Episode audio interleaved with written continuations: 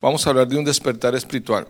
Pero hasta este momento quiero abrir un momentico de preguntas. ¿Alguien tiene preguntas, inquietudes, dudas, comentarios, murmuraciones, quejas, críticas? No, no, no, eso sí, no. Eso. ¿Alguien quiere preguntar algo de lo que hemos venido tratando en esta mañana? ¿Está claro? Sí, hermano. Hermano Miguel, ¿cierto? Hermano Miguel, dígame.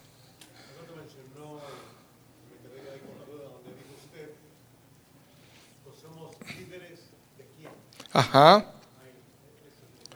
Sí, uh, lo que quiero decir es, un líder tiene seguidores. Si no, puedo ser líder solo, ¿cierto? Claro, estoy hablando líder en la iglesia, porque yo debo ser líder en mi, en mi casa y debo ser líder en mi casa espiritual.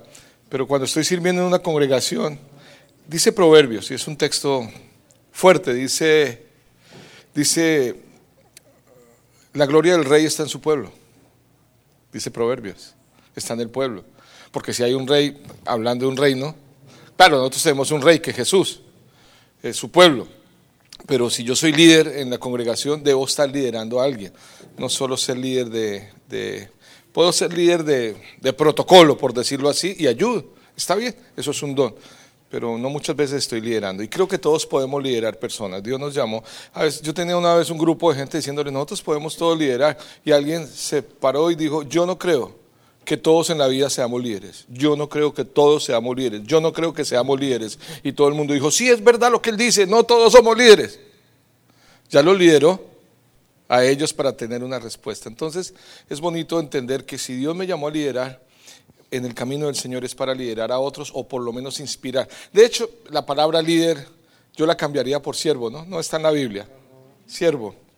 Hoy en día tú ves a, hermano Miguel y a todos, vemos algunas personas luchando por tener los mantos, el manto profético, el manto apostólico. Gloria a Dios por todo eso. Jesús tuvo manto y se lo quitó para lavar los pies. No le interesó tanto el manto, sino el servir. Entonces, un líder del Señor es un siervo que tiene seguidores porque está haciendo inspiración y llevando a la gente a Jesús. Ojo, Pablo dijo, sean imitadores de mí, como yo, de Cristo. Ahí quiero hacer un ejemplo. De pronto si me ayudan acá, hermano Memo me puede ayudar, Nestico, me puedes ayudar en esto. Eh, Martín, ven para acá. A veces entendemos que Pablo está diciendo, sean imitadores de mí. Entonces, yo soy Pablo, o bueno, tú eres Pablo, párate aquí, eh, Pablo Cabrera. Voltea, dale. Él es Pablo. Entonces Pablo está diciendo, sean imitadores de mí, ven Ernesto. Entonces tú vas atrás a imitarlo. Y tú, Martín, vas a, imitarlo. Y yo lo voy a imitar a él. Si entendemos ese versículo de esta manera, se va a perder el original que es Cristo. Él lo que está diciendo es, sean imitadores de mí, párate al lado de allá, párate al lado de acá. Como yo quiero imitar a Cristo. Que ellos tengamos el anhelo, los discípulos, de querer el anhelo de Él, de imitar al original que es Cristo. ¿Me hago entender? Esa es la parte. Muchas gracias. Ellos se prepararon muchos meses para hacer esta obra de teatro, este drama. Es el grupo estandarte. Muy bien. Eh, pero quedó claro, hermano Miguel. ¿Sí? ¿Alguien más tiene otra pregunta de pronto? Y es que a veces tenemos la tendencia a entender el liderazgo en la iglesia piramidal, ¿cierto? Piramidal. Entonces arriba está el pastor, después está el equipo de ancianos y abajo, y hablamos de abajo. Y realmente más que piramidal es, aquí está el pastor, porque el Señor lo ha puesto, los pastores, su equipo está al lado y al lado están los otros grupos y va creciendo lo más de hermosa la iglesia, ¿cierto? Hacia los lados. Porque yo creo que en el cielo solo hay un piso, no hay escalones, ¿no? Para que esté aquí. Ni siquiera creo que en el cielo, alguien dijo que en el cielo no, no, no había paredes para uno pegar sus títulos. Estamos allá todos delante, Él no hace acepción de personas. Ah, antes de entrar en el tema, estaban hablando dos, dos pastores. Y uno le dice al otro hermano, ¿será que en el cielo habrá, habrá servicio, habrá culto? Dice, yo no sé. ¿Y será que será con alabanza? ¿Quién sabe? Hagamos una cosa, el que, el que primero se muera, le avisa al otro a ver cómo es. Dice, pero eso no es probable bíblicamente. No, pero pues buscamos la manera. Ok, se murió uno.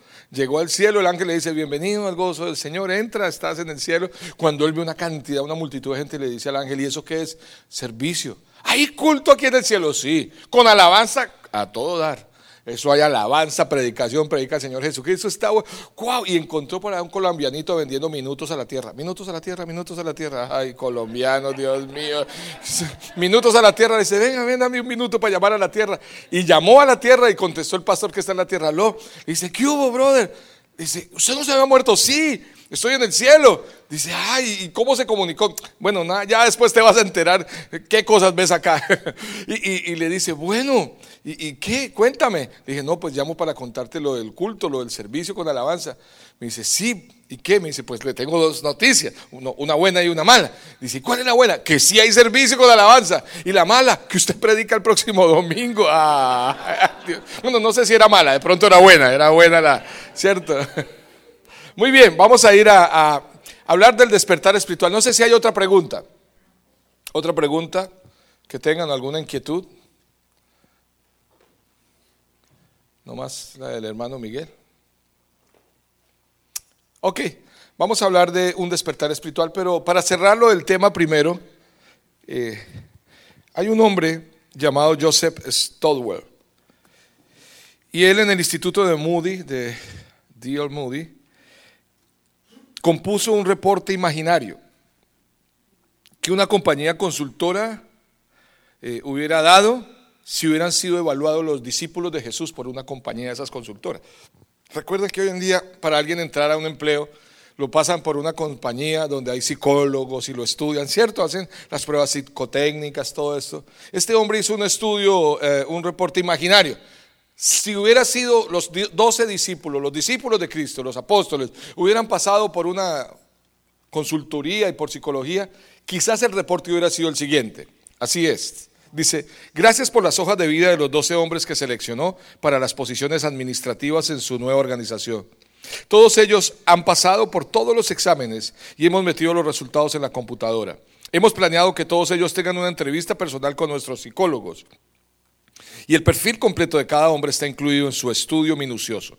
Es la opinión de nuestros directivos que la mayoría de sus nominados le falta educación y una actitud vocacional para el tipo de trabajo que usted desea emprender en esta tierra. Estos hombres no demuestran tener concepto de equipo. Le recomendamos que busque personas con experiencia y habilidad probada. Los resultados son los siguientes. Primero, Simón Pedro, es inestable emocionalmente y dado un temperamento ofensivo. Segundo, los hermanos Santiago y Juan, los hijos de Zebedeo, colocan sus intereses personales sobre la lealtad de la compañía. Francamente son niños de mami. Andrés no tiene cualidades de liderazgo. Santiago y Juan, los hijos de Zebedeo, perdón, colocan los intereses, ya lo leí. Tomás demuestra una actitud cuestionable y tiende a menospreciar la moral. Sentimos que es nuestro deber informarle que Mateo está en la lista negra de la ciudad porque debe sus taxes y fuera de eso está mal en la bolsa de negocios de Jerusalén. Santiago y Tadeo tienen tendencias extremas radicales y un alto registro a la escala maníaco-depresiva. Y los otros ni hablar. Sin embargo, uno de sus candidatos muestra un gran potencial.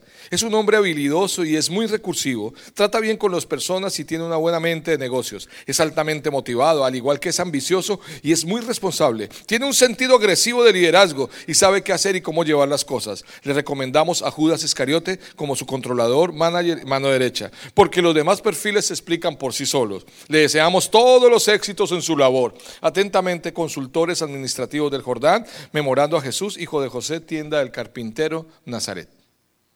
¿Se imagina? Estos hombres, ninguno eran gente del vulgo. Ninguno tenía la característica. Usted puede mirar, no tenían eh, eh, título, no tenían experiencia ministerial. Ellos ah, no tenían, inclusive, a veces la actitud. ¿Qué tenían entonces estos hombres? Ellos tenían algo tan sencillo para tan profundo que era el llamado de Dios. Cuando Dios llama a alguien, no importa cómo sea. Esos hombres sin vulgo, después, en hechos, dice la gente, ¿quiénes son ellos? Que están trastornando el mundo. Cuando alguien acepta el llamado y deja que el Señor lo procese, porque el llamamiento a la comisión hay un camino que se llama formación. se deja formar, serán aquellos que trastornan el mundo. Yo le decía ayer a, unos jóvenes que hablaba y con unos hermanos anoche, la familia Cabrera, les decía, los jóvenes de hoy en día ven unos muñecos que se llaman Pinky Cerebro, no sé si algunos lo han visto.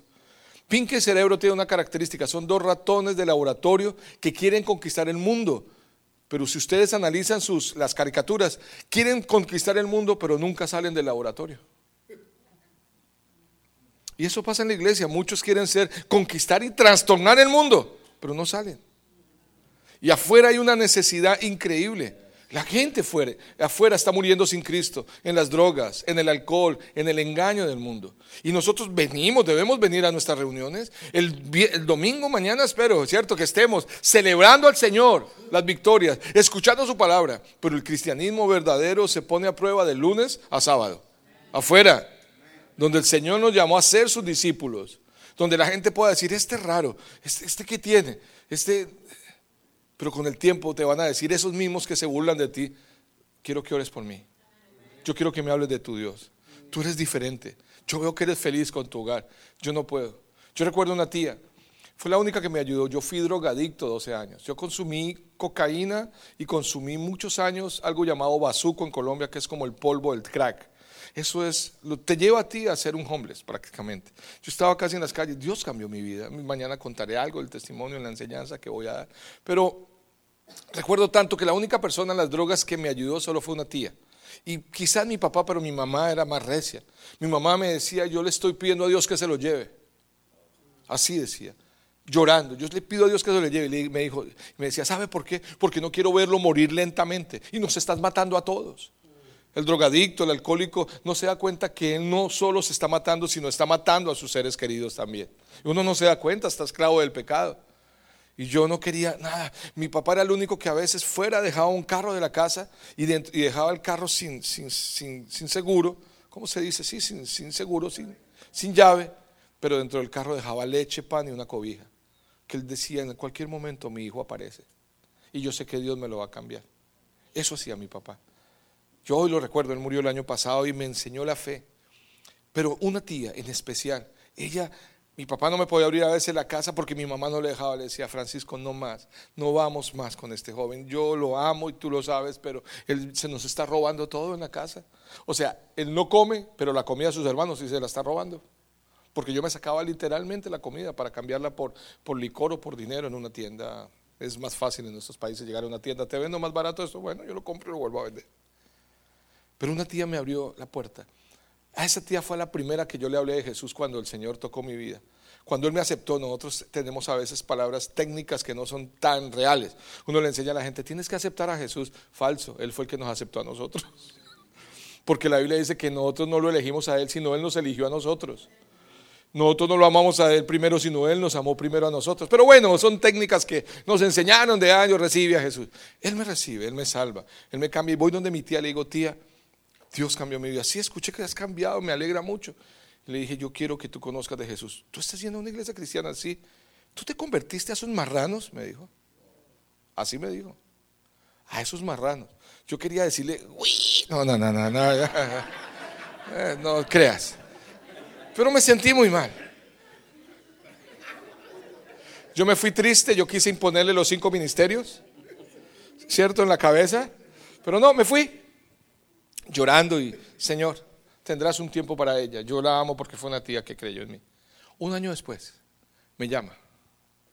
Juan, sí, hola con tu tía María Elena. Hola tía. Me dice, Juan, es que mi hijo, tu primo Alex, está teniendo algunos problemas. Yo quisiera que tú lo llevaras a tu iglesia para que él cambie. Yo le dije, si quiere comenzamos con usted, tía. Vente para acá. Fui allá y me dijo, ¿qué tengo que hacer? Le dije, sencillo, cierre los ojos y repita conmigo, ¿usted cree? Sí, y su vida cambió y se enamoró de Dios. Tuvo que pasar un tiempo, la que me dijo Marrano un día, hoy, hoy ama al Señor. Bueno, es Dios. Me quedé pensando fue en lo de Marrano con la panza, pero sería por eso. Muy bien, vamos a hablar de un despertar espiritual. ¿Cuántos creen que requerimos un despertar espiritual? Amén. Voy a hablar algo llamado las tres sillas. Necesito ayuda de dos hombres fuertes, grandes, que me traigan dos sillitas más. Aquí voy a poner una silla. Y las otras dos sillas me las van a colocar ahí. Dos sillas. Muchas gracias, hombres fuertes y grandes.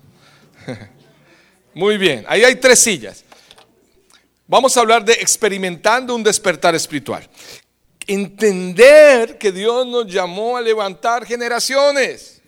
Me estoy haciendo entender, vea. Cuando yo entiendo el propósito de Dios de extender su reino, la vida cristiana es apasionante, es emocionante, es yo estuve en España ahorita en febrero, tuve la oportunidad de ir a España y estuve predicando en una iglesia donde el pastor me dijo, hermano, si va a orar por pareja, no ore por pareja por ellos. Yo, ¿por qué? Porque muchos de ellos vienen de Perú, de Colombia, de Argentina, vienen a trabajar a España, dejan su familia allá, dejan su esposo, su esposa allá, y aquí por la soledad tienen otro esposo, otra esposa. Y viven el dolor, ¿cierto?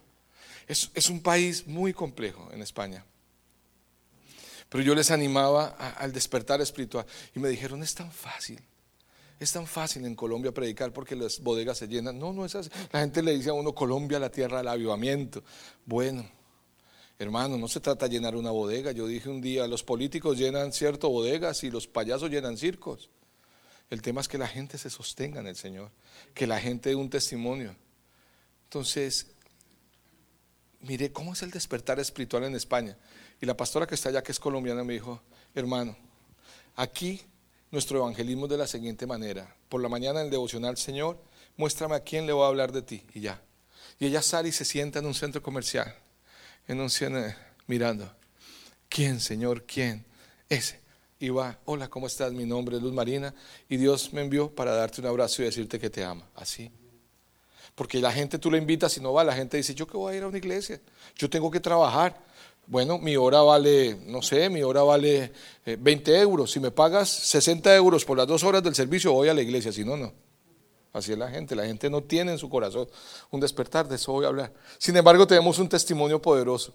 Esta pastora Luz Marina, y quiero traerlo a colación, ¿cómo es un despertar cuando alguien está apasionado? Porque bien dijo alguien, podemos a la gente darle de comer, pero no hambre. Y si no hay hambre, por más de que haya comida, no hay nada que hacer. Y requerimos pasión y hambre en medio del pueblo de Dios. Esta pastora un día dice, no, Señor, muéstrame, muéstrame, muéstrame. Y salió y vio una niña hablando español de España. Nuestro español es diferente, ¿cierto? El español de España. Lo único que yo sé de español de España es su base de virus ha sido actualizada. No sé cuánto les ha salido ese sonido. O este coche está retrocediendo. Este coche está retrocediendo. No es lo único que uno escucha del español de España.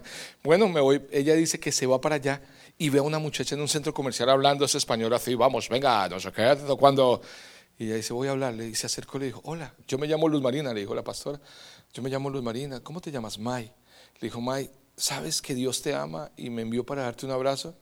Y ella le dijo, sí es raro. Dijo, ¿me dejas abrazarte? El abrazo. Y que esa mujer empezó a llorar, a llorar, a llorar, a llorar, a llorar. Esta chica le dijo ella, Dios te ama, bueno, y si quieres ir, esta es mi tarjeta y nos puedes visitar. Nos reunimos en un salón de ballet donde dan clases de danza y nos reunimos los domingos a las 10 de la mañana, si quieres ir. La chica nunca fue. Pero resulta que esa chica seis meses después viajó a Colombia, no era española, colombiana. Y en Colombia llegó a nuestra congregación porque la hermana se había convertido allá en Colombia, se había entregado al Señor, se había salvado, y la hermana le dijo, ven a, mí, a, la iglesia o a la congregación donde estoy yo viniendo, y ella fue. Pues la chica duró seis meses con nosotros y su corazón se, encendió por Dios. Y nos dice, pastores, ustedes nos pueden, me pueden dar la dirección de nuestra iglesia en Madrid, España, le, le dimos la dirección. Y ella fue un año después a esa iglesia, cuando entra, sale la pastora y le dice, hola May. Le dice, ¿usted fue la que oró por mí? Le dijo, sí. Miren cómo obra Dios de poderoso. Que nadie se iba a imaginar que su hermana, mientras ella estaba en España, su hermana estaba conociendo al Señor en Colombia, estaba, ahora es líder, la hermana de ella y el esposo son nuestros líderes de parejas en la iglesia. Pero cómo Dios, tú ni te imaginas, si tienes pasión, lo que vas a hacer, lo que va a hacer. Ni Ananías, ¿cómo se llamaba? Ananías el que oró por Pablo. Ni si tú quieres una predicación con un título por e-, este estilo, lo puedes hacer con eh, Ananías. Un gran desconocido que ora por un gran conocido.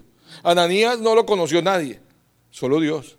Porque tenía una comunión con Dios tan poderosa que Dios le dijo, ve a la calle llamada derecha, tan, tal. ¿Se imagina que el Señor le diga a uno, eh, Juan Carlos, tienes que ir a la calle tal, en la calle, no sé, Church con, con, Gala, vas a ir a tal casa y vas a orar por tal persona y se llama tal. Y esa comunión de ese hombre con Dios le dice, Señor, pero, pero ese Saulo, él, respira amenazas de muerte. Le dice, ve, porque instrumento más este escogido, ve y oras por él. Qué comunión la de Ananías. Y va y ora por un hombre que él ni se imaginaba que iba a ser el hombre usado por Dios para predicar y escribir más de la mitad del Nuevo Testamento inspirado por el Espíritu de Dios. Tú ni te imaginas a quién vas a llegar. Solo se requiere que en tu corazón haya una pasión por Dios. Una vez un joven fue un sabio, a un, a un, sabio hombre le dijo, sabio, yo quiero conocer a Dios. Le dijo, ok, te lo voy a, te voy a enseñar algo, vamos. Ay, voy a conocer a Dios. Se lo llevó al lado de un lago dijo, ¿qué quieres? ¿Conocer a Dios? Arrodíllate. Él se arrodilló. Lo agarró del cabello y lo metió en el agua. Y el chico salió. ¿Qué le pasa, viejo loco? Le dice, ¿qué quieres? ¿Conocer a Dios? Ok. Y volvió y lo metió al agua. Él pensaba, ¿será que Dios está en el... Y salió, ¿qué le pasa? Por favor, no me haga eso. ¿Qué quieres? ¿Conocer a Dios? Otra vez lo hundió hasta que el chico se soltó y le dijo, no, no, no más, no más, ¿por qué hace eso? Yo solo quiero conocer a Dios. El sabio le dijo, te quiero hacer una pregunta. Dígame, ¿Qué sentías cuando yo te hundía? Dijo, un desespero por vivir, un desespero por respirar. Dijo, el día que tengas ese desespero por Dios lo conocerás. Necesitamos en la iglesia pasión por Dios. No girar en torno de lo que Dios me pueda dar a mí. Si Él me da, amén. Pero Él dijo, buscar primeramente el reino de Dios y su justicia. Y el resto te será dado por añadidura. Pero a veces caemos en buscar nuestra añadidura. Y estamos bravos con Dios. Y servimos en la iglesia, pero estoy molesto con Dios. Porque Dios no ha accedido a lo que yo quiera. Y no es lo que yo quiera, es lo que Él quiere. ¿Qué tanto le podemos servir a pesar de? A pesar de.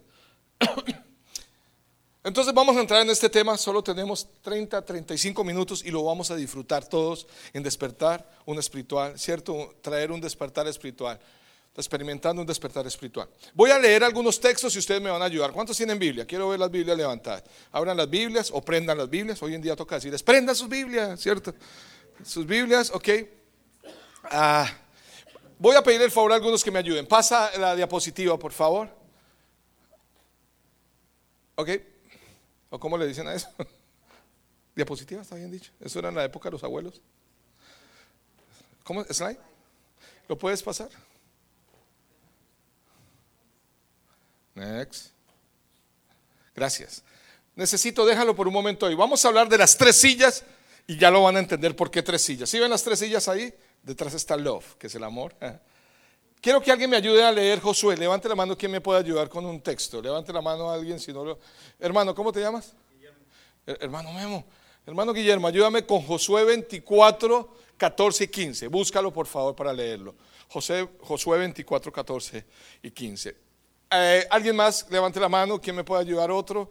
Ah, ok, Martín, ¿me vas a ayudar con? Devuélvete. Es para ponerles primero los textos. Déjame un momento la presentación. Jueces 2, 7. Búscame tú, jueces 2, 7, ¿ok? Y alguien más, eh, puede ser Ernesto, me ayudas, que es el mismo texto. Jueces 2, pero versículo 10 y 11. Va a ser el mismo de, de Martín, pero uno es 2, 7, el otro es 2, 10 al 12. Muy bien, vamos a hablar de un, experimentando un despertar espiritual. Quiero que la lean para que la escuchemos la palabra. Jesús por algo dijo, el que tiene oídos, no dijo el que tenga ojos, oír, el oír, porque la fe está en el oír. ¿Y el oír? La palabra de Dios. Repitan conmigo, la fe está en el oír el oír la palabra de Dios. O sea, la fe está en lo que Dios dice, no en lo que Dios hace. La gente pone la fe en lo que Dios hace y no en lo que Él dice. Porque fe se requiere es cuando Él dijo, yo creo.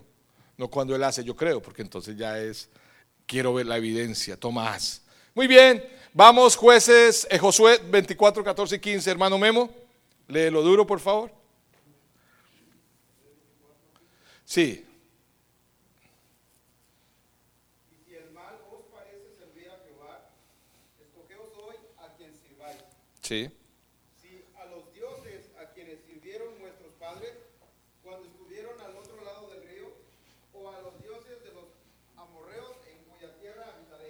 Sí. Pero yo, a mi, casa serviremos a Jehová. Ajá. Yo y mi casa, ok. Hasta ahí, ahí está bien. Ok. ¿Está hablando de quién? ¿De quién está hablando ese texto? iglesia? De Josué. De Josué, ¿ok? Ahora léeme el, el que tú tienes, eh, querido Martín. Y el pueblo había servido a Jehová todo el tiempo de Josué, y todo el tiempo de los ancianos que sirvieron a Josué, los cuales habían visto todas las grandes obras de Jehová que él había hecho por Israel. Ok, muchas gracias. Habla de ancianos. Vuélvelo a leer despacio y fuerte y busquen la palabra anciano.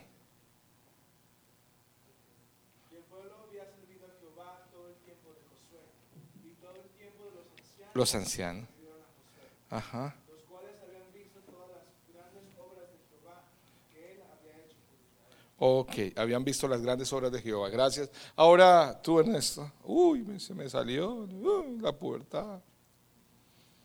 Y toda aquella generación también fue reunida a sus padres, y se la- levantó después de ellos otra generación que no conocía a Jehová, ni la obra que él había hecho por Israel. Once. Después los hijos de Israel hicieron lo malo ante los ojos de Jehová, y sirvieron a, a Baalet.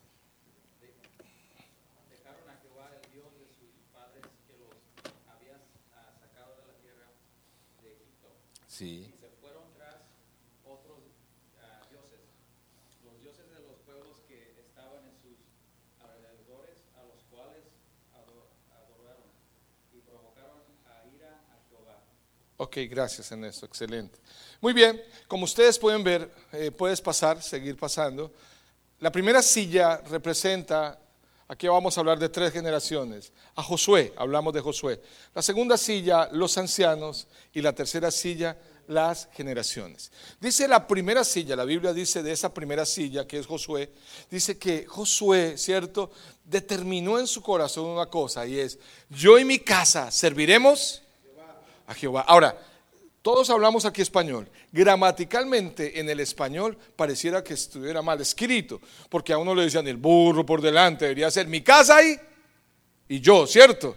Pero aquí dice yo y mi casa. No es un error gramatical. Hay una intención de Josué diciendo, yo voy adelante para servir, para que mi familia también sirva al Señor. Yo y mi casa serviremos. La primera silla está representando a Josué, pero la segunda silla está representando a los ancianos. Leímos que los ancianos eran aquellos que estaban con Josué, ¿cierto? Con Josué estuvieron, pero la tercera silla dice son las generaciones. ¿Cuáles generaciones? Las que apostataron. Qué triste. Yo creo que uno de los de, yo encuentro dos pequeños errores que podemos cometer o que se pudo cometer en aquella época. Josué, ustedes van a notar que muchos dicen, pero Josué no veo como pecados en Josué. Josué, hay un pecado en el capítulo 11 de Josué. ¿Qué pecado tuvo él? Dice que de parte de Dios, a través de Moisés, venía que él destruyera todos aquellos pueblos que eran enemigos, pero él se conservó tres pueblos que fueron, eh, fueron, fueron Gaza, Gad y Asdod. Eso dice en el capítulo 11. Él dejó esos tres pueblos, tres pueblos que a él no le afectaron, pero cuando él murió afectaron al pueblo. Gaza fue donde Sansón cayó con una prostituta. Gad era, era donde eran los gigantes. Y Asdod dice que los hombres de Israel se casaron con mujeres de Asdod y perdieron su costumbre, porque en toda costumbre las mamás son las que transmiten la lengua y la fe. Ese es un pecado que comete Josué, pero otro que yo veo, quizás un error que puede cometer Josué y que cometemos nosotros es que él levantó una generación de ancianos que no levantaron otra generación. La otra generación dice, no conoció a Dios y apostataron totalmente. Eso pasa en la iglesia. ¿Sabe? Las iglesias tradicionales, las iglesias históricas, muchas iglesias históricas aquí en Estados Unidos se están acabando. No levantaron generaciones, están vendiendo el edificio porque se murieron, se envejecieron y no levantaron a sus hijos en el camino, ni evangelizaron, ni predicaron, ni discipularon a otros. Entonces tú vas a encontrar que están vendiendo los edificios. Porque quedan tres hermanitos con el, con el método de consistorio. El consistorio es los ancianos, pero de ellos que son los que toman la decisión. Y si el pastor no les cae bien, ellos dicen, pastor, no le vamos a renovar contrato, usted se va y, seguimos aquí los ancianitos. Y pues el, el grupo de ancianos se convierte en ancianato. Y se acabó la iglesia. El peor error que podemos cometer es no ver nuestras generaciones. ¿Cómo estamos amando a los jóvenes? Nosotros trabajamos en la iglesia que el Señor nos permite servir para la gracia de Dios. Hay muchos jóvenes. Y no todos están metidos en el grupo de jóvenes. Muchos vienen el domingo, están en el instituto estudiando. No tienen tiempo, no se identifican mucho con los jóvenes, pero tratamos de formar los jóvenes y los niños. Alguien dijo que los niños son la iglesia del mañana. No, son la iglesia de hoy. Si los niños que crecieron en la iglesia se apartaron, estamos fracasando en la tarea. Estamos fracasando en la tarea. ¿Cuántos niños crecieron en la iglesia que hoy en día están en el mundo? Y sabe, alguien encontró por qué pasó esto en Colombia. Se fueron, nosotros tenemos una generación más o menos de 29 a 35 años que está perdida. Se echaron para atrás. Hay una de 18 y 19 que está apasionada y les animo que esta generación está siendo muy sensible a las cosas de Dios. Aprovechémoslos. Yo prefiero que lleguen una cantidad de peludos con cabello largo, mechudos a la iglesia, alaben a Dios y no ponerle nosotros las barreras a ellos, amémoslos. Amemos los jóvenes y los niños. Vea, saben, aquí en, en, Estados Unidos, que es el país de las estadísticas, hicieron una primera estadística. ¿Qué era? ¿Por qué la gente? ¿Qué es lo que más hace crecer a la iglesia? Si era el pastor, ¿cierto? Si era el parking, si era el place, el lugar, ¿cierto? Y si era la people. Y descubrieron que ni era pastor, ni place, ni pray, ni people, sino pray. Ah, perdón, la oración era. La oración es. Pero también preguntaron a las iglesias donde está llegando tanta gente, ¿qué es lo que los hace ir a la iglesia después de la palabra y del Señor? Y muchos contestaron, una buena iglesia infantil. Porque los mismos niños están diciendo, papi, mami, vamos para la iglesia, vamos hoy, pero no, hijo, hoy tengo que ir, hoy vamos a aprender del Señor. Los niños jalan a sus papás. Requerimos ver estas generaciones. No podemos darnos el lujo, no sé si entienden esa frase, es el lujo, darnos el lujo de, de ser buenos cristianos acá mientras nuestros hijos se pierden en el Señor sin el Señor. Se pierden en el mundo y estamos diciendo algún día, no, tenemos que ser intencionales. Tenemos que orar por ellos, animarles, estar ahí moldeándoles al Señor, cuidándoles. Es nuestra responsabilidad. Los niños y los jóvenes no son la iglesia de mañana, son la iglesia de hoy. Si no los atendemos hoy, mañana no serán iglesia. Serán unos sincretistas que adoran su propia vida y la humanidad no más. Por eso hoy en día la gente adora más la creación que al creador. Hoy en día se ama más una mascota. No está mal amar Nosotros amamos las mascotas y está bien. Una de las maneras de expresar mi amor por Dios es amor a la creación. Pero ya es exagerado. Herencias se las dejan a perros. Herencias completas, hermano. Es la generación donde los animales, yo les decía bromeando, antes en mi época, un regalo de Navidad de una familia pobre era un perro de la calle que en México creo que le dicen escuincle, entiendo que la palabra escuincle es una palabra indígena donde dice que es como un huesudito, un animalito huesudito ahí feito y, y, tenían, y ese perrito hermano a punta de sobras crecía y, y era bravo o no, era la diversión de la, de, la vecindad el perro bravo, eso le ponían danger, killer, eso era, ahora no, ahora es Nutella. Ahora se llama Nutella y no me lo grite que me lo, me lo, va. Toca llevarlo al psicólogo no me le dé esa comida porque nosotros teníamos uno que hasta los dientes se le lavaba todos los días al perrito ahí. Lo tuvimos que llevar a un rancho y la primera semana se le inflamaron las encías, claro, y le cepillábamos los dientes todos los días. Pues fue a comerse una piedrita allá en el, rancho y, y estaba... Y entonces adoramos más la creación. ¿Y qué está pasando con nuestros hijos? ¿Quién nos está pastoreando? Netflix. ¿Quién está pastoreando la iglesia? YouTube. Sí, es, la iglesia está siendo pastoreada por YouTube, lamentablemente. A veces no quieren venir al estudio con el pastor, pero escuchamos al superpastor que ni sabe usted el proceso que él tiene por allá. Ah, ni lo tiene, a lo mejor. Simplemente habla bonito y, te dice, uy, mi pastor ojalá fuera como ese varón de Dios. Voy a buscarle que hay congreso con ese varón en tal lugar para que vaya el varón. Pastor, vaya a ese congreso para que le pongan las manos y cambie, pastor.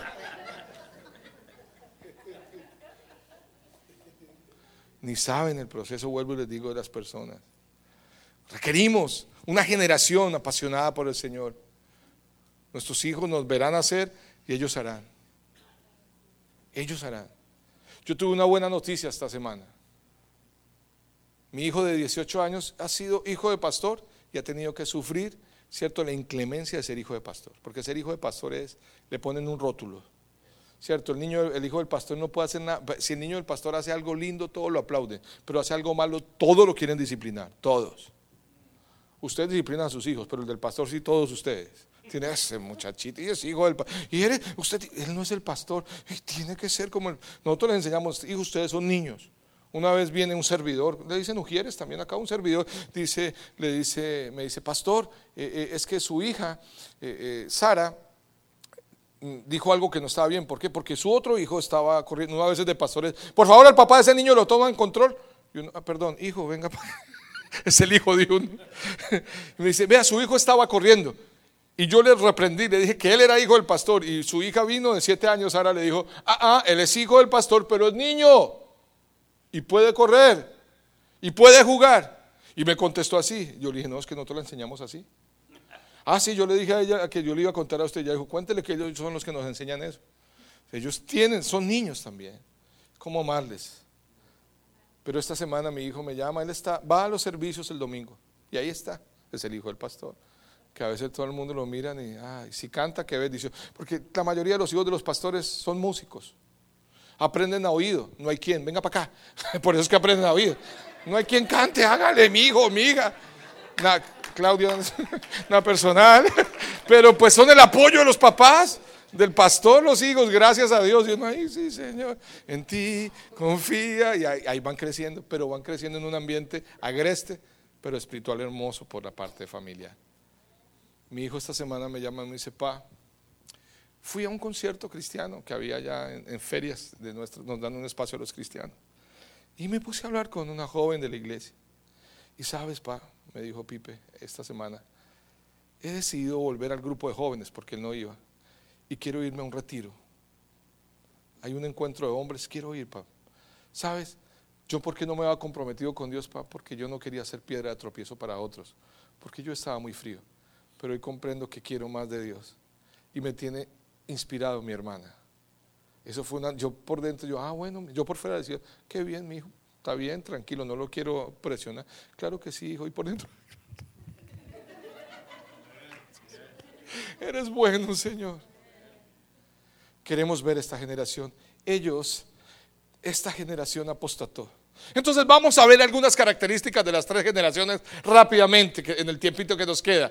En la relación con Dios, la primera generación, que es Josué, conocían a Dios. La segunda generación, que la generación de los ancianos, conocían al Señor también. Pero la tercera generación, las no conocían, la tercera silla, que son las generaciones, no conocieron al Señor.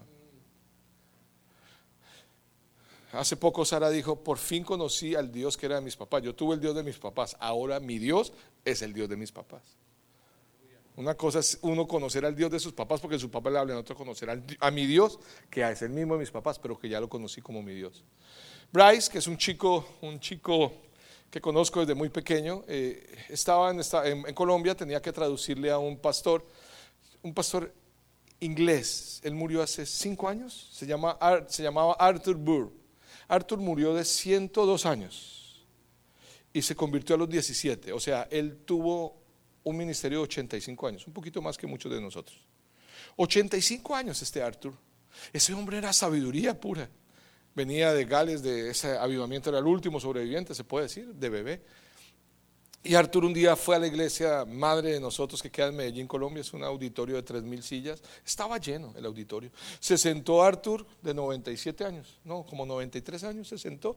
Y Bryce es un chico de Colombia, bueno americano, pero criado en Colombia, que es el esposo de Marcela Gándara. Bryce le tenía que traducir. Y recuerdo tanto que el anciano se sentó ahí en el púlpito. Y todos mirando al anciano, este hombre de esa boca brota sabiduría. Vamos a ver qué dice. Y el anciano lo primero que dijo es, cuando le trajeron agua, nunca le den agua a un predicador de 93 años. Problemas de plomería. Todos nos quedamos como, este viejito que trae. Eso que dijo no fue tan sabio, pero bueno.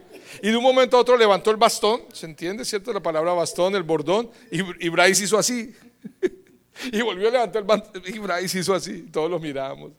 Y de un momento a otro el viejito se paró así sobre su bordón, sobre su bastón, y su hijo se vino corriendo. De hecho, la iglesia estaba llena de jovencitas en primera fila porque venía un pastor de Inglaterra con su hijo, pero no contaban que era un pastor de 93 años, el hijo tenía como 65. Entonces las jovencitas, aquí no hay nada para agarrar. Bueno, no falta la hermana Brontosaurio que siempre aparece. Bueno, entonces, Jurassic Park. El, eh, viene, el, viejito se para así y se deja ir para atrás. Y, y, y la agarró, el hijo lo agarró, no lo dejó caer y lo sentó. Para ese momento todos estábamos. Y volvió, levantó el bastón, hizo así, y se agachó. Y todos lo mirábamos. ¿Cuántos conocen las guacamayas? ¿Cierto? Los guacamayos. Todos miramos así. ¿No han visto cómo miran las guacamayas? Como... Y volvió, levantó y hizo así. Y dijo estas, estas palabras el viejito. Bryce cree que yo lo voy a golpear. ¿Y saben por qué? Porque Bryce no confía en mí. Y no confía en mí porque no me conoce. Así es con Dios. Y yo me paré y me dejé ir para atrás. Yo sabía que mi hijo no me iba a dejar caer. Yo confío en mi hijo porque lo conozco. Así es con Dios. Para mí se acabó la predicación, yo ya estaba ahí. Yo quiero conocerte. Josué era una generación que conoció al Señor. Y vamos a ver las características del que conoce a Dios. La primera fila, la fila apasionada. El segundo conocía al Señor, pero tuvo otras características y el tercero no conoció. Características generales. La primera silla es una persona entregada. La segunda silla es una persona con convicción, pero no tan entregada. Y la tercera silla es una persona conflictiva. Ay, Dios mío. En la iglesia hay unos, Dios mío, que yo, yo descubrí, son conflictivos, Dios. Y bueno, los conflictos tienen que haber, pero se tienen que solucionar, hermano, sencillo. Hablen, pídanse perdón, ámense. Yo no sé cómo en la iglesia tenemos dichos como, yo lo amo, pero en el amor del Señor. Pues tiene que ser tu amor. No lo paso ni con agua. No hay feeling. Hermano, en Cristo lo podemos hacer. Hay unos conflictivos, yo descubrí, no sé si es verdad, pero alguien me dijo, estoy investigando. Dicen que por la península ibérica, ¿saben cuál es la península ibérica? España. Cerca a España hay una pequeña isla, se llama La Porra. Me gustaría a esos conflictivos mandarlos de misioneros para allá. Mijo, ¿por qué no se va para La Porra? Allá de misiones. Allá te van a apreciar tu ministerio. Porque Dios mío. Sufren ellos y sufre la iglesia, sufrimos todos. Esta tercera generación que no conoce a Dios tan solo está. Oye, ojo, yo creo que a veces, pastores, voy a decir algo un poco delicado. Eh, No creo que haya en este grupo eso. Pero a veces en la iglesia hay gente que aún sirviendo a Dios y no lo ha conocido. Les gusta servir, tienen el don, pero no lo. Es más, hay unos que sirven bien y no lo han conocido. Hay un hombre llamado Ciro en la Biblia, que el Señor le dice, mi siervo, contigo desaté naciones, cierto, pueblos, aun cuando no me conociste. Eso está en Isaías 45, porque 35 es el futuro glorioso de Sion. Ahí habla de un siervo. Y es posible que, y es bueno uno evaluar y decir, Señor, ¿realmente yo te conozco? O conozco un lugar donde me atendieron bien, donde me aman. Porque cuando yo conozco al Señor o Él se me revela, mi vida nunca más vuelve a ser igual. Es totalmente transformada y me convierto en un discípulo de Cristo. La segunda silla, si convicción en la tercera conflictiva. En las obras de Dios, gracias por escucharme así. en la otra, la obra de Dios. La generación de Josué, dice la Biblia, leímos el texto, tenían las obras de Dios. Los ancianos vieron las obras. Las generaciones, pone el tercero, no conocían las obras de Dios. ¿Cuáles son las obras de Dios? Alguien que está apasionado solo está contando la grandeza de Dios. No, mire lo que Dios hizo, mire, es Dios tan poderoso, llore. Había un muchacho en la iglesia en Medellín que era pastor, imagínense, yo venía bajando por una avenida, es como una ah, la bonita que veníamos del aeropuerto de Medellín. Veníamos bajando y se atravesó una vaca. Y la atropelló el- en, el bus que yo iba, en el camión que yo iba, en el bus. La atropelló. Y yo, ¿qué hiciste? Pastor, me bajé, oré y se resucitó la vaca. Y yo, después que haya que escribir en un libro, ¿quién mató la vaca? Y esta la resucita. Pues él oró por la vaca. Para él era, para muchos podía ser algo tan, pues, ridículo inclusive. Pero para una persona apasionada, ve la grandeza de Dios hasta en el orar por un animalito que se levanta después de que la golpea un camión. ¿Cuántos tienen las obras del Señor? ¿Cuántos tienen maravillas para contar de Dios? Aquellos que están en la primera silla apasionados están siempre buscando ver la grandeza de Dios en todo y ser sensibles a la voz de Dios. Estás enfermo, quiero orar por ti, por ti. Quiero ayudarte en esto y uno ve la grandeza de Dios. Qué rico ver la grandeza de Dios. Él tenía las obras del Señor, recuerden, él dio el paso y se abrió el Jordán con los sacerdotes. Pero hay otros que no solo las ven. Yo creo que hay tres tipos de personas en la iglesia. El que hace que las cosas pasen, el que ve que las cosas pasan y el que siempre pregunta aquí qué pasó. Ese es como el hermano Mr. B. Está perdido. Así eran nuestros. Continuemos.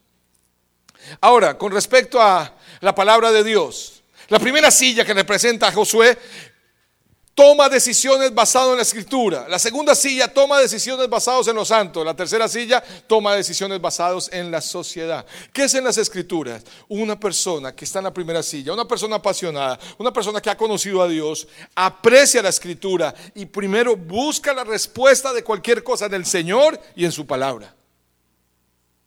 ¿Qué dice la palabra de esto? Señor, en esta situación, ¿qué dice la palabra? Yo tengo un problema con un hermano. ¿Qué dice la palabra? La palabra dice que si yo siento que alguien tiene algo contra mí y vengo a presentar ofrenda, pues yo dejo la ofrenda delante del altar y voy y me reconcilio con mi hermano. Eso es lo que dice la palabra. Voy a hacer lo que dice la palabra. Pero el que no está en la primera silla, sino en la segunda, busca es el consejo de los santos. Los santos son los hijitos de Dios. Vais, hermano, ¿yo qué hago con este hermano? No, pues mira que a mí también me cae como mal, hermano. Ese hermano, no, ignórelo, hermano. Ese, eso eh, lo ignoramos y se va. Eso rapidito se va. ¿Cuántos han deseado que algún hermano de la iglesia se vaya para que la iglesia sea mejor? ¿O cuántos desean irse? Hay algunos que se quieren ir de la iglesia porque es que hay unos que no los aguantan. No se preocupe, para donde usted se vaya se va a encontrar a los mismos, con otro nombre, pero los mismos son. Los mismos humanos con los mismos problemas. Hermanos, aquel que está esperando que otro le digan qué debe hacer. Por eso los pastores, nosotros direccionamos a la gente, vamos a ver qué dice el Señor en su palabra. Y tú toma la decisión. Tú no me vas a responsabilizar a mí. Hay mujeres que llegan y le dicen al esposo, oh, el pastor me dijo que como que es mejor que nos divorciemos. ¿Qué? ¿Dónde termina ese pastor? No, no, no. ¿Qué dice la palabra? Se ejemplo, instruye, haz, ta, ta. El hombre que conoce a Dios de la primera fila ama las escrituras. He escuchado aún predicaciones donde otros no aman las escrituras y terminan diciendo, como dice la Biblia, ayúdate que yo te ayudaré. O peor, hay unos que dicen, como dice la Biblia, ni la caída de una hoja es que sea, que, sea la voluntad de Dios. Eso tampoco lo dice la Biblia. Peor, hay unos que dicen, la Biblia dice que Dios ama al pecador y aborrece el pecado. Y eso lo dijo Mahatma Gandhi. Ah, que hay cosas que tienen razón, que son parecidas a lo que dice la Biblia, pero no lo que dice la Biblia. Una persona que ama a Dios de la primera silla, que tiene las obras, una persona apasionada, ama la palabra del Señor y saca el tiempo para leerla, para escucharla, para guardarla. ¿A cuánto les gusta prosperar? En todo. ¿A cuánto les gusta que todo les salga bien? Ah, yo creo que es normal del ser humano. Voy a preguntar, ¿a cuánto les gusta prosperar y que todo les salga bien?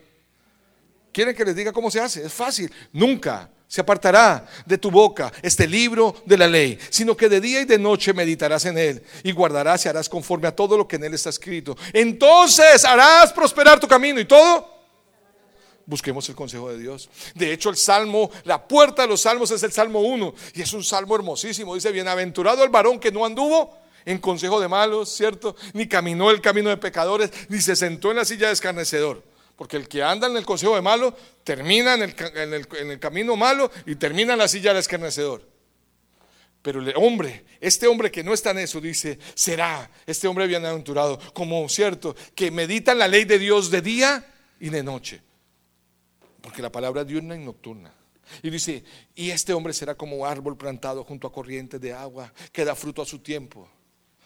Su hoja no cae y todo lo que hace prospera. Hombres de Dios y mujeres de Dios que aprecian las escrituras son hombres y mujeres de Dios que se van a mantener. Las pruebas que se están viviendo para la iglesia son muy difíciles. Se requiere una iglesia firme en la palabra, en la promesa. A mí hay gente que me dice, pastor, ¿yo qué hago en eso? ¿Qué te ha dicho Dios? ¿Qué te ha dicho Dios en la palabra? Porque la prueba va a venir con o sin palabra. Siempre vendrá la prueba de la situación, pero con, con palabra o sin palabra. El tema es que cuando viene la prueba y hay palabra, ahí me mantengo, porque mi escudo es tu palabra. Mi escondedero, dice mi escudo, eres tú, Señor, y en tu palabra he esperado, dijo el salmista. Pero hay otros que están solamente, no, lo que me digan los hombres, hermanos, usted me un consejo, y a veces los consejos que dan los hermanos no es el mejor. ¿Cierto? Búsquese otra, amigo. Para eso hay muchas. Es más, por ahí dicen que para cada hombre hay siete mujeres. Y eso es falso. Yo veo en la Biblia que para cada hombre es una sola mujer que hace por siete. Es diferente. No tiene siete, sino que hay es una que hace por siete. Por eso el matrimonio es para toda la vida. Para uno tratarla de entender en toda la vida. ¿O no? A mí me ha pasado. Yo tengo una esposa maravillosa, pero a veces no sé cuál es. Yo me levanto y a veces se levanta la aventurera. Uy, amor, qué rico. Agarrar el carro y viajar. Y uno va, bueno, como los hombres somos más lentos para procesar, al otro día uno se levanta. Bueno, vámonos a pasear. Y se levantó la económica. ¿Y con qué dinero? Al otro día se levanta la romántica. Hola, mi amor. Y uno procesa el tema, al otro día uno la va a agarrar, le va a dar su besito. Y ella, ah, ah, todo el tiempo, ah, ah, a trabajar. A veces ya el viernes uno levanta, ¿cuál eres? Pues, por favor. Eso es lo emocionante del matrimonio también. Me estoy haciendo entender, volviendo. El consejo de la palabra.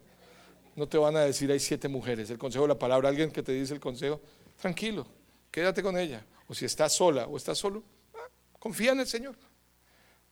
Porque un soltero, un separado, una separada, una divorciada, no está incompleta, está completa en Cristo.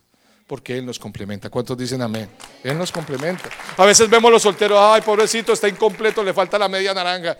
La media, pero será la me- media de soccer, porque para porque nadie está incompleto si tiene a Cristo en su corazón. ¿Estamos? El consejo de la palabra. Ahora los santos, no, ah, gracias. Y el otro, pero quería decir el tercero, devuélvelo un momento. Pero la generación que apostató, sus decisiones están basadas en la sociedad, tendencias. ¿Cuál es la tendencia? De acuerdo a la tendencia tomamos la decisión. ¿Cierto? La tendencia es hacer tal cosa, vamos a hacer esto. La tendencia es, vamos a luchar por los árboles, abracemos los árboles, amemos los árboles. La tendencia hoy en día, no te cases, no tenga hijos, adopte gatos. Está bien los gatos, aunque, aunque es preferible un perro, porque el gato tiene la tendencia a ser independiente. Por eso la gente tiene más gatos hoy en día, porque es la mascota ideal. Se cuida solito, usted solo le pone agua, arena y, y comida y él se sirve solo.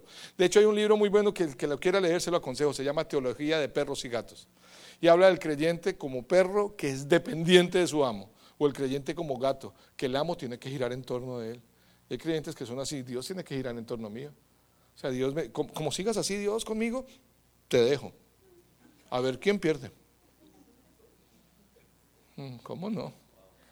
¿Cómo no? Ok, ya vamos entonces al segundo rápidamente, se fue el tiempo.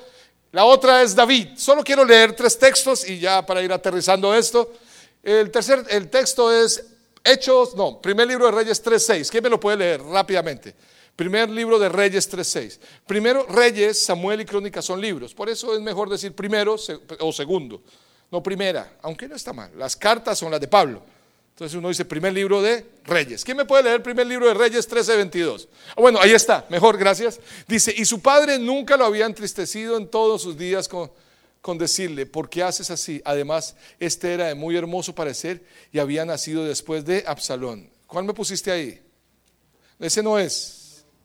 Ese no es. Es primer, eh, primer, primero de Reyes 3:6. ¿Qué dice, pastor? Dijo, tú hiciste gran misericordia a tu siervo David, mi padre, porque él anduvo delante de ti en verdad, en justicia y con rectitud de corazón para contigo. Y tú has reservado hasta tu gran misericordia en que le diste hijo que se sentase en su trono.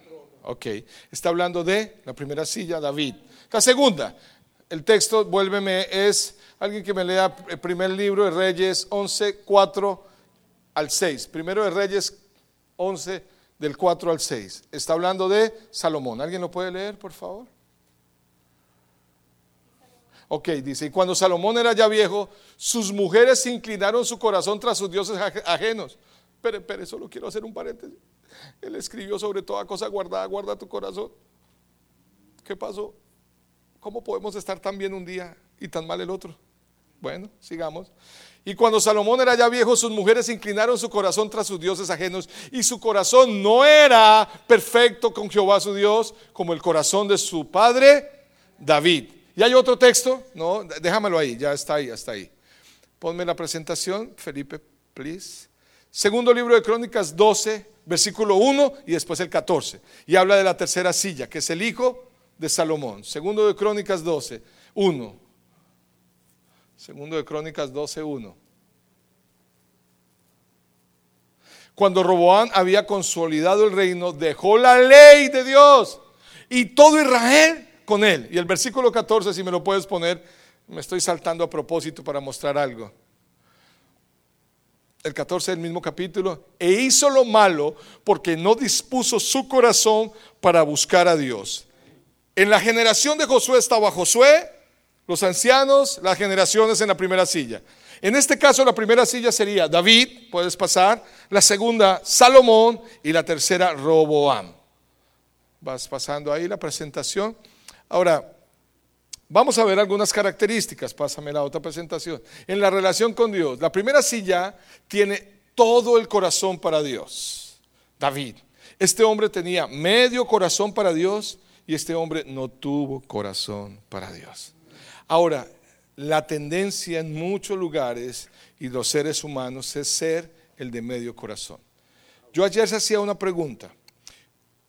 ¿Cuántos, eh, cómo se llama una persona que no es muy buena ni, ni mala en algo que hace? No es ni buena ni mala. Más o menos, mediocre, promedio. En esta generación se llama X. Tú escuchas a, una joven decir, ¿y saliste con el hermano? Y le dices, sí, salimos con un hermano X. ¿Y a dónde fueron? No, a un restaurante X. ¿Y qué hablaron? Ah, una conversación X. No sé si han escuchado eso, aquí se escucha esa palabra X, en algunos jóvenes, en Colombia sí, todo es como, ah, no, X, y tuvimos una reunión X, eso significa nada que ver. Jesús los descubrió, Jesús los describió a estos como tibios. ¿Será que hay cristianos X? Que están en la mitad, que tienen medio corazón. Está diciendo, David tenía un corazón y ya hablé algo de David, pero está hablando de un Salomón, que Salomón sí amó a Dios, amó a su padre, pero Salomón, dice la Biblia en, el, en Reyes 11, que tuvo 700 esposas, 300 concubinas y fue esposo de la hija del faraón. Si esos números no son simbólicos, sino reales, fueron mil y una mujer, 700 esposas, 300 concubinas y, la, hija del faraón. Mil una. El problema no es tener mil y una esposas, es mil y una suegras. Ahí sí dijeron, eso es más peligroso que una suegra marihuanera. ¿Usted se imagina eso? Eso tiene que ser muy peligroso. Ahora, ¿por qué creen ustedes? Muchos creen, los historiadores, Salomón tuvo el pueblo 40 años en paz. ¿Por qué? Porque él se casó con mujeres de los pueblos con los cuales estaban contendiendo. Por eso hubo paz. Me explico. Si Faraón es mi enemigo y yo me caso con su hija, ¿en qué se convierte Faraón de mí? en el suegro y no me va a hacer nada. Fue algo estratégico de Salomón. Sin embargo, él terminó inclinando su corazón a los dioses de aquellas mujeres. Y creo que en la iglesia hay muchos con el corazón dividido, diciéndole al Señor, te amo, pero a ti no te olvido, diablo, teniendo el corazón dividido. Se requiere tener un corazón íntegro para Dios, total entregado, rendido, sumiso a Él. Yo sé que la obediencia perfecta quizás no se encuentre tan fácil, pero si hay una obediencia sincera que Dios conoce en nuestro corazón, que nuestro anhelo es agradarle a Él. Salomón se dejó llevar por sus cosas. ¿Saben? La iglesia se está dividiendo hoy en día por muchas cosas. ¿Saben que está dañando la iglesia? entre un pecado con el cual yo batallé el Señor me ha mantenido sano de eso, pero está dañando el liderazgo y se llama la pornografía. Estamos viendo la iglesia, el pecado aparentemente sin víctima, pero Dios está viendo. Ese fue el pecado de David. En su orgullo abrió los ojos a esta, a esta mujer y cometió después de ese pecado, pecado tras pecado, pecado tras pecado. Y Dios se lo advirtió. Porque cuando él vio a Betsabé, David, ¿saben qué? Teniendo el corazón perfecto, él vio a Betsabé y preguntó quién es ella. Y le dijeron, ella es Betsabé, hija de Eliam.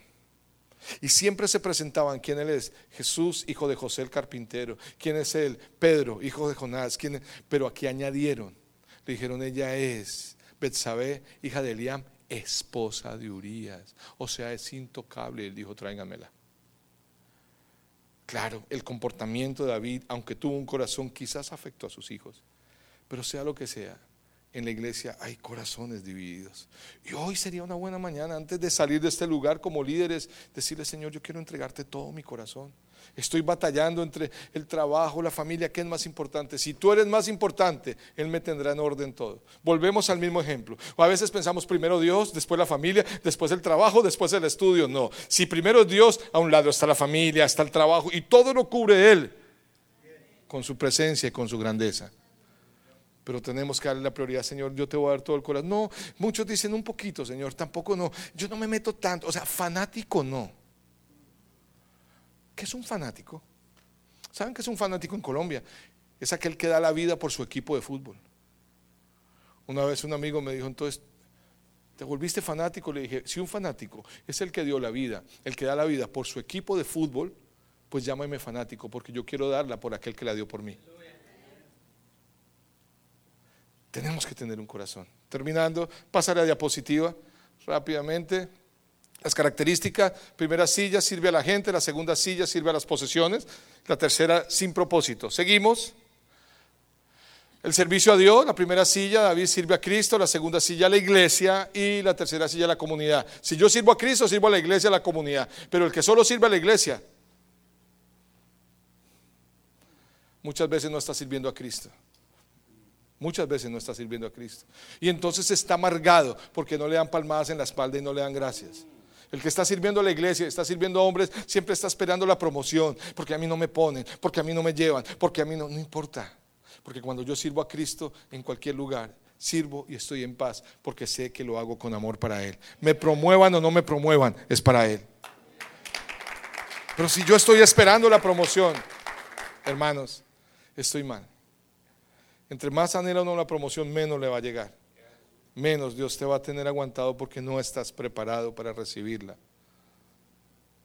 Vamos terminando entonces, ahora sí, en la lección de Pablo, no la voy a leer todo. Pablo, la primera silla, ya no lo entregámoslos ahí. Pablo, la primera silla, la percibe como el espiritual, la segunda silla como el carnal y la tercera silla como el natural.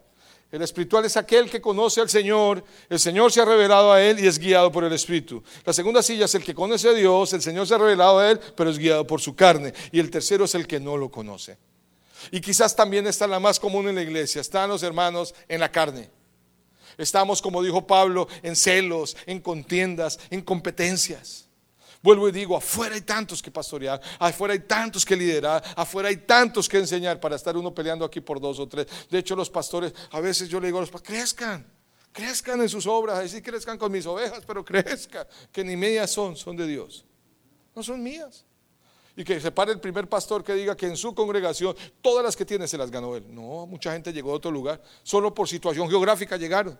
No porque se fueron de otro lugar, por situación geográfica. Tuvieron que cambiar de, lugar y llegaron a la congregación. Gloria a Dios por eso. Pero no vamos a estar en competencias. Una característica de alguien inmaduro es un corazón de competencia. Alguien maduro es un corazón competente, que es muy diferente. Es competente en todo lo que hace. Es feliz haciendo, te toca la oración de las 5 de la mañana, llego feliz, como si fuera el domingo a predicar durante todo el mundo. Porque a la oración de la mañana siempre llegan los mismos. La hermana Lupe, la hermana Juana, la hermana Tobita, ¿cierto? Todas las hermanitas que entre las tres se suman 450 años y ahí están las hermanitas. Felices. De esas hermanas que usted no le quiere ver los ojos porque disciernen. Que le da uno hasta miedo. Miralas son. Tienen mirada de discernimiento puro. Ah, pero para predicar y para conciertos llegan todos. Estoy feliz tanto en la reunión de oración como el domingo sirviendo. ¿Y cómo lo percibe Jesús? Termino ahora. Si, si me ayudas, hijo, porque vamos a hacer una oración. ¿Sí puedo tener cinco minutos más, pastor? ¿Cuánto me regalan cinco minutos más, por favor? Levante la mano. Ok, 5, 10, 15, 20. Uy, me fue bien, hermanos. No, no, molestando. ¿Cómo lo percibe Jesús? ¿Cómo percibe Jesús las tres sillas? Él dijo a la iglesia de la Odisea, le va hablando, por cuanto no eres ni frío, ni caliente, sino tibio, te vomitaré de mi boca. ¿En cuál silla estás tú? Dios te está llamando y te ha llamado para permanecer en la primera. Ah, pastor, la primera silla la de los fariseos. No, no, esta enseñanza no es de fariseos. Estoy hablando de un pueblo apasionado en este momento. De un pueblo que está adelante siempre diciendo, yo, yo tenía, él, este, está pasando un tiempo ahora este hombre, pero tenía un siervo en la iglesia de Dios tan tremendo. Este muchacho tenía tanta actitud que yo le decía, Juan Pablo, me haces un favor y salía corriendo. Yo, Juanpa, Señor, no te he dicho cuál favor. Antes de decirle el favor ya estaba corriendo a hacerlo. Qué lindo cuando la gente tiene la actitud de esa silla. Que, que le dice uno tal, vamos pastor, vamos a evangelizar allá en el molde, vamos pastor. Eh, hermano, vamos, todos podemos con el Señor. La actitud de Josué y Caleb, que dice la Biblia que, tenían un, que Caleb tenía un espíritu diferente. Y no está hablando de un espíritu neuma, está hablando de actitud cuando tú ves a un niño que dice, ese niño tiene el espíritu del papá, está diciendo la actitud. Juan el Bautista tiene el espíritu de Elías, era la actitud que tenía Elías en aquella época. El ministerio antipopular. ¿O quién quisiera invitar a Juan el Bautista a una predicación a la iglesia? Para que venga y le diga a toda generación de víboras. Nadie lo quiere invitar, ¿cierto? Y después que lo va a invitar a almorzar, no, no quiero.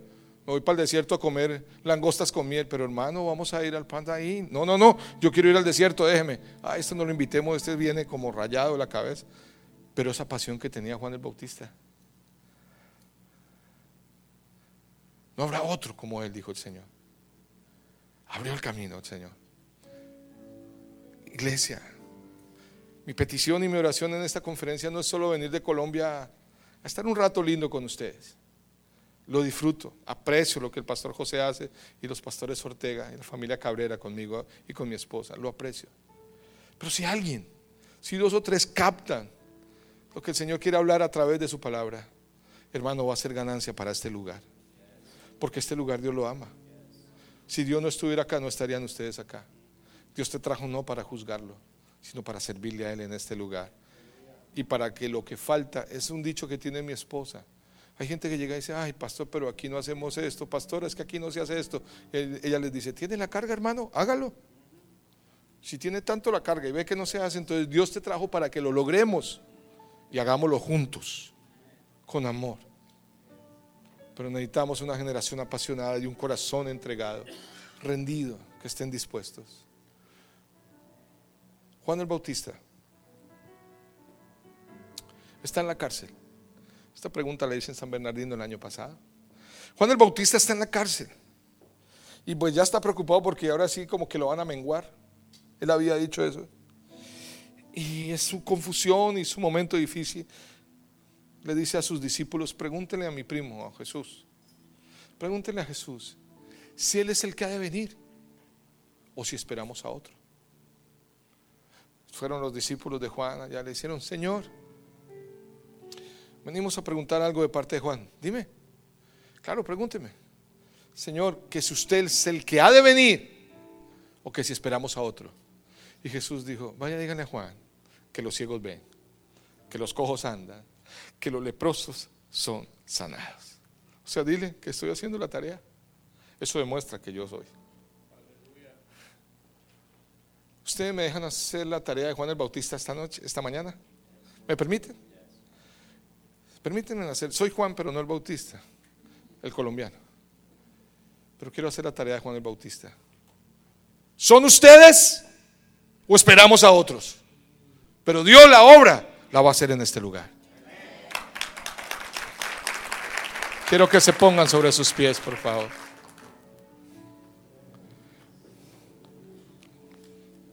Mm, te amamos, Dios. Y vamos a darles unos, un tiempo al Espíritu Santo, ¿no? Yo sé que quizás tienes que salir, pero